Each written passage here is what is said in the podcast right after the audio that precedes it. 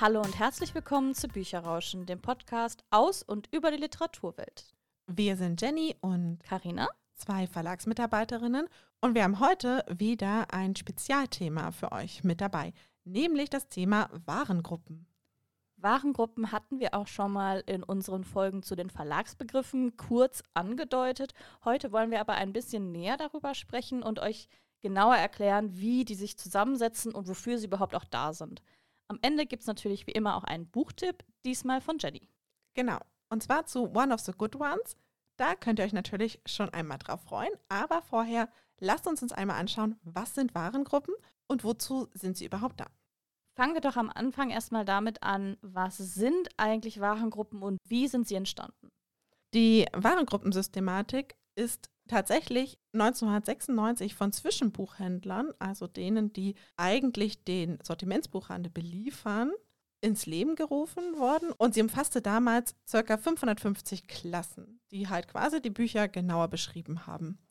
Die Warengruppen, die wir heute nutzen, gründen sich auf eine aktualisierte Version dieser damals entstandenen und 1997 dann auch im Buchhandel eingeführten Version.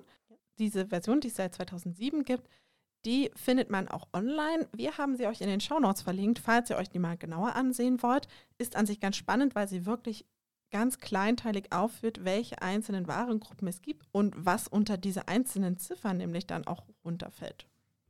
Das Spannende ist nämlich, das, was sie 1996 ins Leben gerufen haben, war halt das erste Mal, dass halt die Bücher kategorisiert werden, was vor allen Dingen für den Buchhandel hilfreich ist, dass die halt, wenn die von Verlage die Bücher bekommen, wir haben ja auch schon mal gesagt, es erscheinen echt richtig, richtig viele Bücher in einem Jahr, dass die da einfach schon so eine Vorsortierung haben, okay, das gehört jetzt zu Warengruppe XY, das heißt, das gehört in dieses Regal, was wir da haben. Ihr kennt das ja auch, wenn ihr in die Buchhandlung geht, da sind ja oft die Regale auch beschriftet nach Sachbuch, Kinderbuch, Thriller, Krimis und so weiter. Und das wird im Prinzip mit den Warengruppen schon an dem Buchhandel weiter kommuniziert.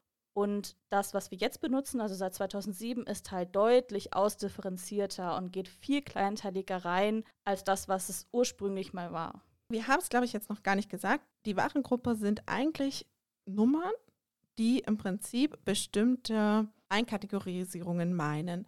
Insgesamt hat jedes Buch eine vierstellige Warengruppennummer die halt einmal sagt, was ist es vom Format her und gleichzeitig auch sagt, in welches Genre oder in welche Kategorie halt eben fällt denn eigentlich das jeweilige Buch. Sie ist nicht zu verwechseln mit der ISPN. Also falls ihr jetzt irgendwie denkt, ha, das habe ich doch schon mal gehört, das klingt irgendwie ähnlich ist es auch im Prinzip, aber es hat einen ganz, ganz anderen Zweck. Die Warengruppe ist tatsächlich wirklich nur für den Buchhandel, für den Zwischenbuchhandel, für die Verlage. Das ist nichts, womit die LeserInnen mitarbeiten können und sie auch in meisten Fällen gar nicht mitbekommen. Während die ISBN ja wirklich auf jedem Buch gedruckt ist und wirklich dazu da ist, jedes Buch einzeln individuell bestimmen zu können. Die Warengruppe bestimmt im Prinzip Oberkategorie, sage ich jetzt mal, unter dem das Buch fallen kann. Also es bestimmt nicht ein einzelnes Buch, sondern es bestimmt eine Reihe von Büchern, die ähnliche Merkmale aufweisen.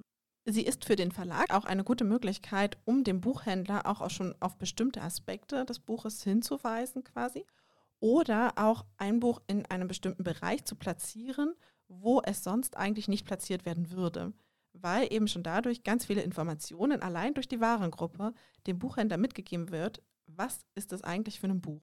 Gehen wir aber jetzt erstmal auf die Warengruppe allgemein ein. Jenny hat ja schon gesagt, sie besteht letztendlich aus vier Nummern.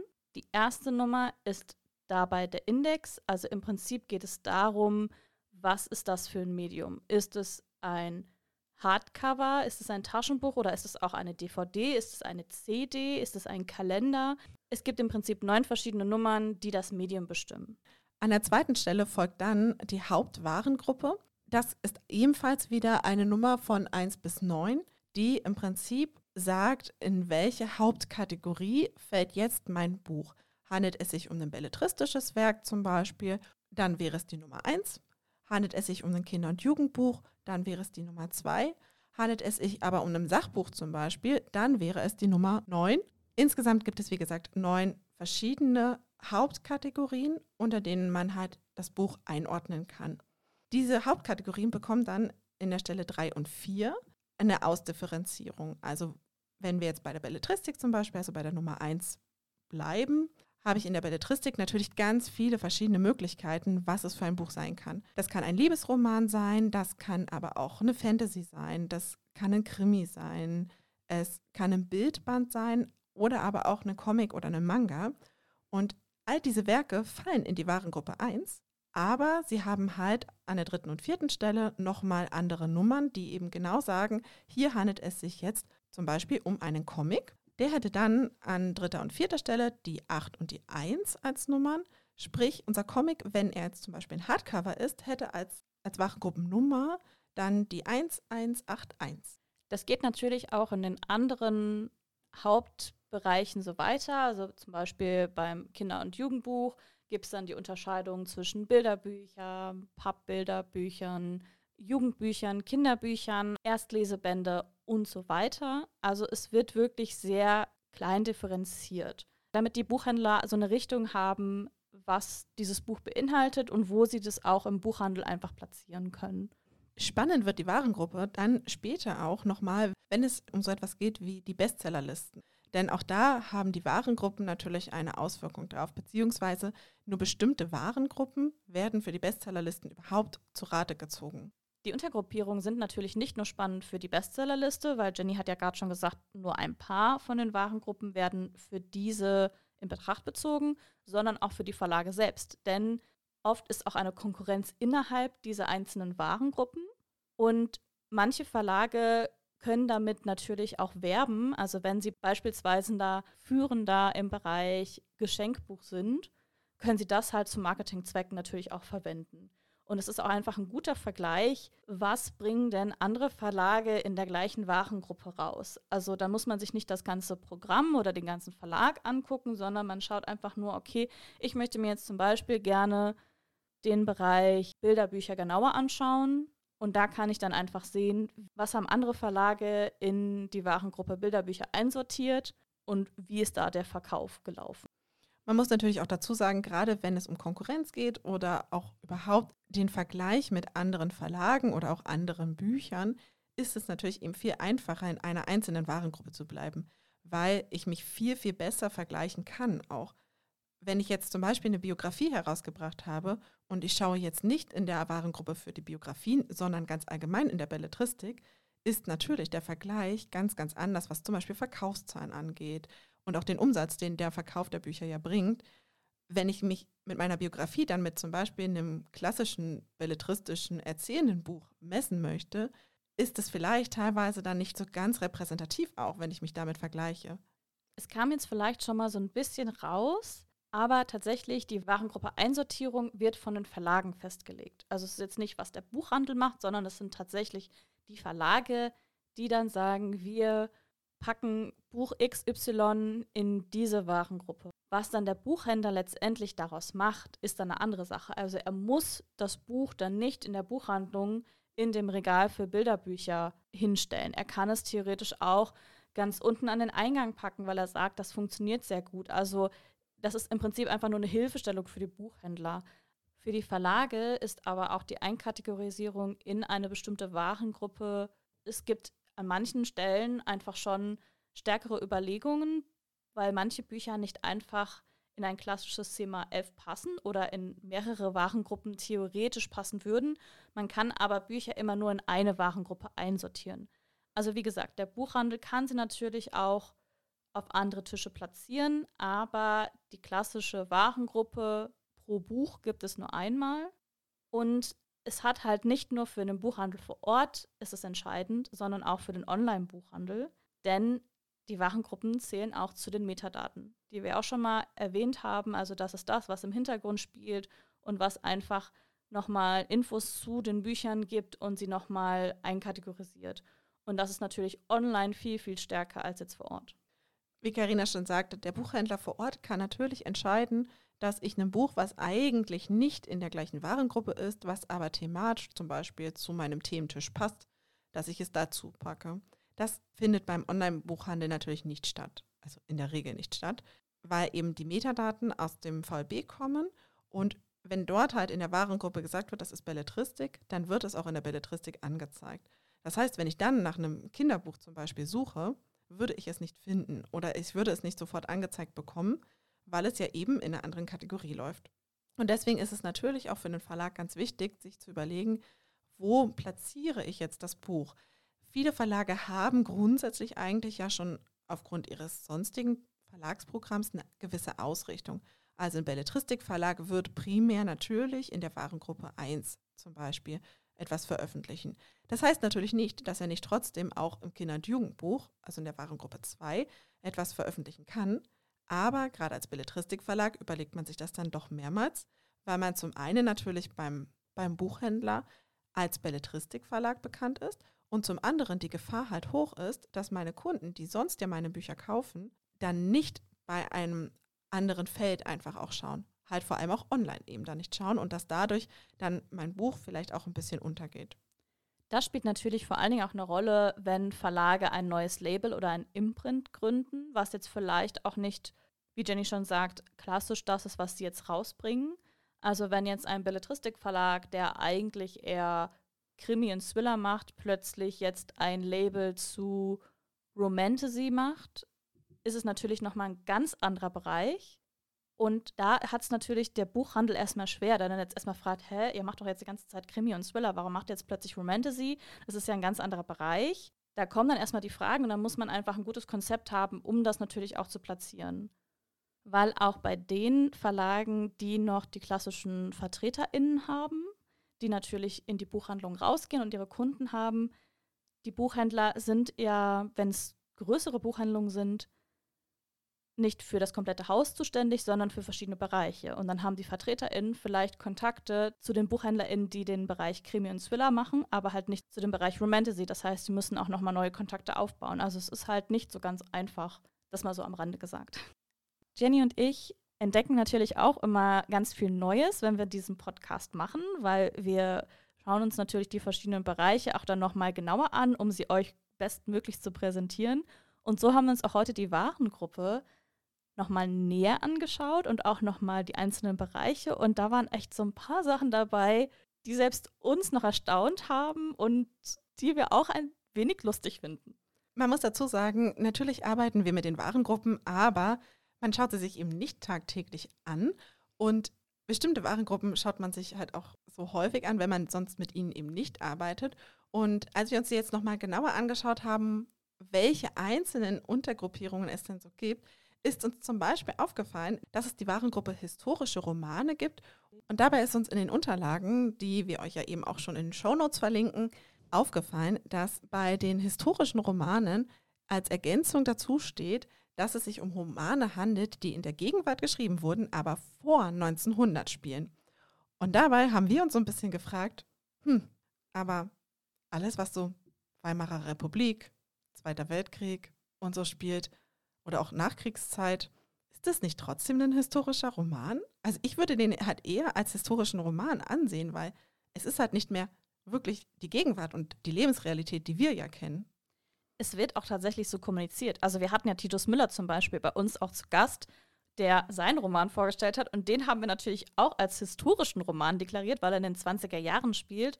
Und ich glaube, der Verlag auch ebenso. Also ich bin mir gerade nicht so sicher, ob das dann irgendwie ein Hinweis ist, der dann eingehalten werden muss oder ob dann die Verlage zwischendurch sagen, ja, ja, ist aber trotzdem historischer Roman und deswegen packen wir das Buch trotzdem da rein. Also ich bin mir auch nicht so sicher, das weiß ich tatsächlich nicht, ob es so eine Art Kontrolle gibt, weil die Verlage geben ja die Warengruppen vor, aber ich weiß halt nicht, ob da noch mal eine Instanz dazwischen ist, die dann das auch nachprüft oder ob man jetzt sagen kann, ich könnte auch ein Bilderbuch unter romanhafte Biografien setzen?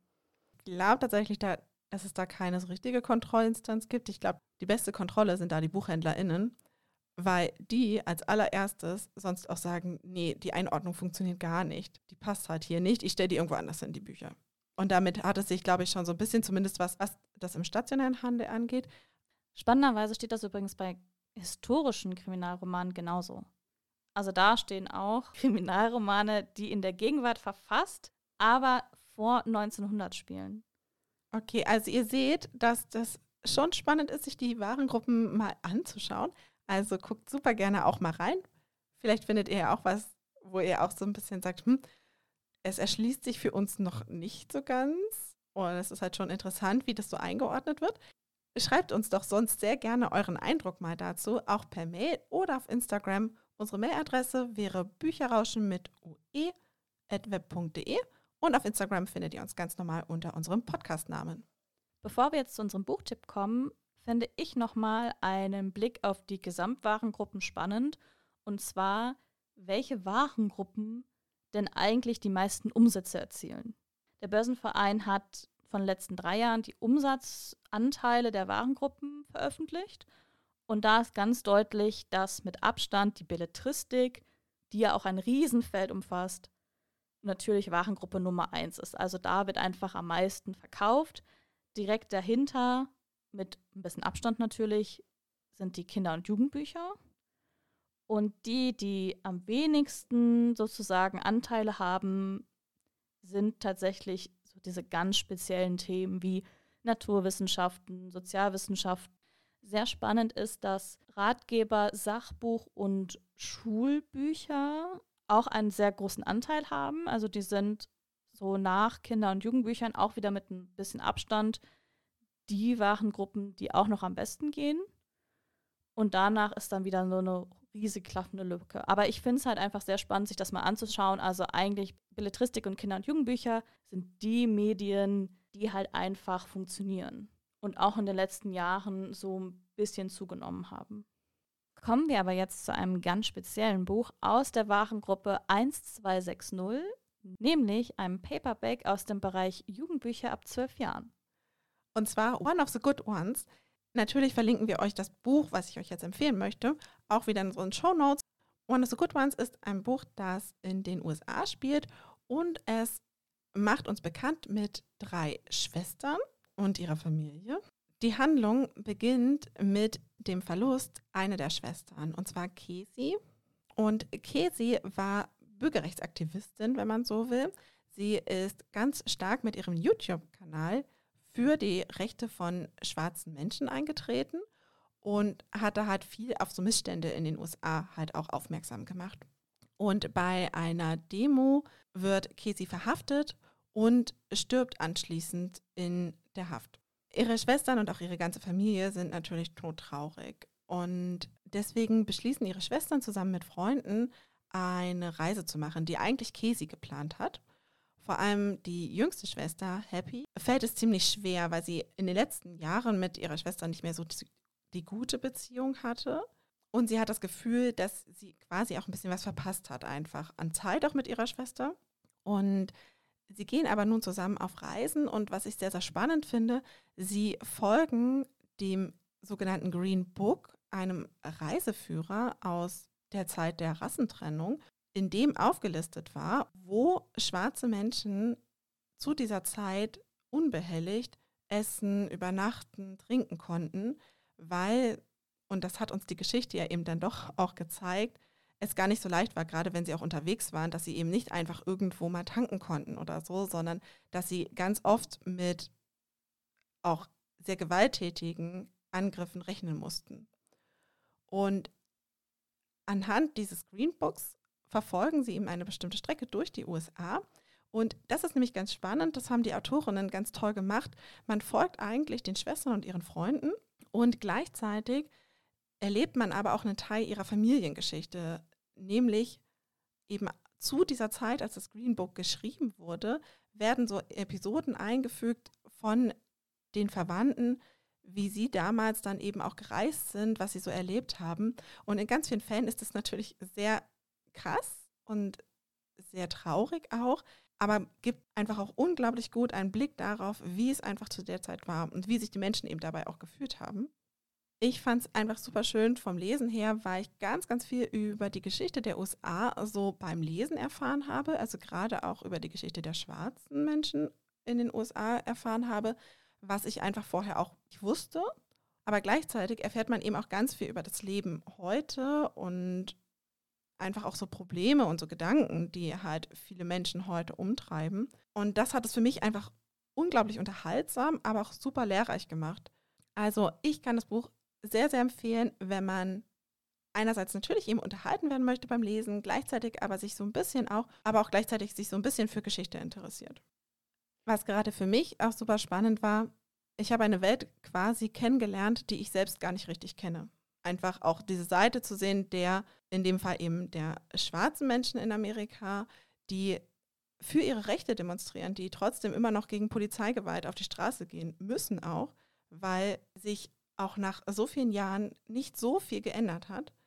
Und das fand ich super, super spannend zu lesen. Auch wie so die einzelnen Familienmitglieder teilweise auch mit diesem Verlust, der eben aufgrund von Polizeigewalt ja eigentlich auch ausgelöst ist, umgehen, wie auch die Schwestern sich zueinander positionieren und wie gleichzeitig auch, und das finde ich auch einen sehr, sehr spannenden Aspekt, immer wieder erwähnt wird, dass die Schwester, die gestorben ist, also die Kesi, ja doch eine war, die zu den Guten gehört hat.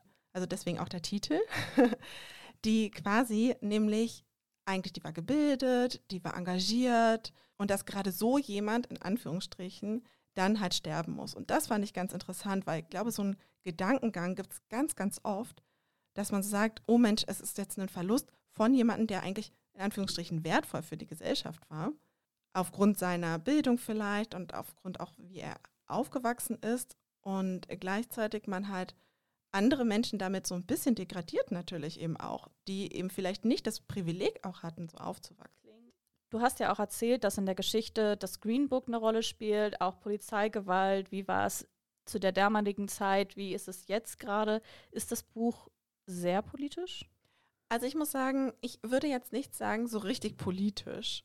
Also es ist eher unterschwellig politisch. Also es ist nicht so mit dem Hammer drauf, sondern das finde ich sehr schön, wie die Autorinnen das machen. Sie beschreiben quasi eher. Also sie geben ganz viele Möglichkeiten, dass man halt wirklich jeden Standpunkt sieht, also dass man auch das Innenleben der einzelnen Figuren halt kennenlernt, dass man auch, wie werden bestimmte Handlungen wahrgenommen auch, dass man das alles erfährt und sie lassen ganz viel Raum, dass man eben selber dann trotzdem sich noch eine Meinung bilden kann. Und das finde ich tatsächlich sehr, sehr schön, weil sie es halt sehr offen und sie gar nicht so bewusst ihre eigene politische Meinung, zumindest hatte ich das Gefühl, mit einbringen, sondern dass sie halt wirklich eher einen dazu bringen, dass man halt selber zumindest mal anfängt, bestimmte Sachen zu hinterfragen oder dass man selber eben sich eine Meinung bilden kann. Aufgrund eben der ganzen Sachen, die sie eben auch schildern. Also ich finde das, was du erzählt hast und grundsätzlich, was ich zu dem Buch auch schon weiß, sehr wichtig auch, weil das ist auch ein Thema, was immer noch sehr aktuell ist. Also klar, es hat sich schon viel verändert, aber es ist trotzdem vor allen Dingen sowas wie Alltagsrassismus ist immer noch ein großes Thema und nicht nur in den USA, sondern auch bei uns. Also es wird ja oft immer gesagt, ja, in den USA, das ist aber viel schlimmer und ich kenne das natürlich auch und ja, würde ich zu Teilen auch unterschreiben, aber das heißt halt nicht, dass es bei uns nicht auch Alltagsrassismus gibt oder Rassismus gibt und dass wir nicht auch so Probleme haben. Deswegen finde ich es auch manchmal gut, sich mit der Geschichte auch zu beschäftigen. Wie war es denn damals und was passierte da? Und das, aber das dann auch in ein Jugendbuch zu packen, was dann, wie du schon gesagt hast, zwar auch unterhält, aber auch gleichzeitig lehrreich ist. Und das ist ihnen wirklich auch sehr, sehr gut gelungen. Und ich finde, es ist, auch wenn es in Amerika spielt, auch für uns ganz, ganz wichtig, weil so wie es den Menschen in diesem Buch geht, wird es hier auch ganz vielen Menschen gehen. Nur weil das Land anders ist, muss das nicht unbedingt so viel anders auch sein. Also gerade auch, wie vielleicht bestimmte Sachen wahrgenommen werden, können halt doch durchaus ähnlich sein. Und deswegen finde ich es einfach ein super wichtiges Buch, ein super unterhaltsames Buch trotzdem, aber einfach auch so wichtig in seiner Botschaft. One of the Good Ones ist im Live Verlag erschienen. Wir verlinken euch das Buch natürlich in den Show Notes genauso wie auch die Infos zu den Warengruppen. Dort findet ihr natürlich auch unsere Kontaktdaten, die Jenny vorhin schon erwähnt hat. Ihr könnt es jederzeit schreiben auf Instagram, per Mail. Ihr könnt auch auf unserer Webseite vorbeischauen und wir freuen uns natürlich unglaublich, wenn ihr uns eine Bewertung auf den verschiedenen Podcast-Portalen hinterlasst und wenn ihr uns abonniert. Vielen Dank, dass ihr für diese Folge zugehört habt und damit sagen wir bis zum nächsten Mal. Tschüss.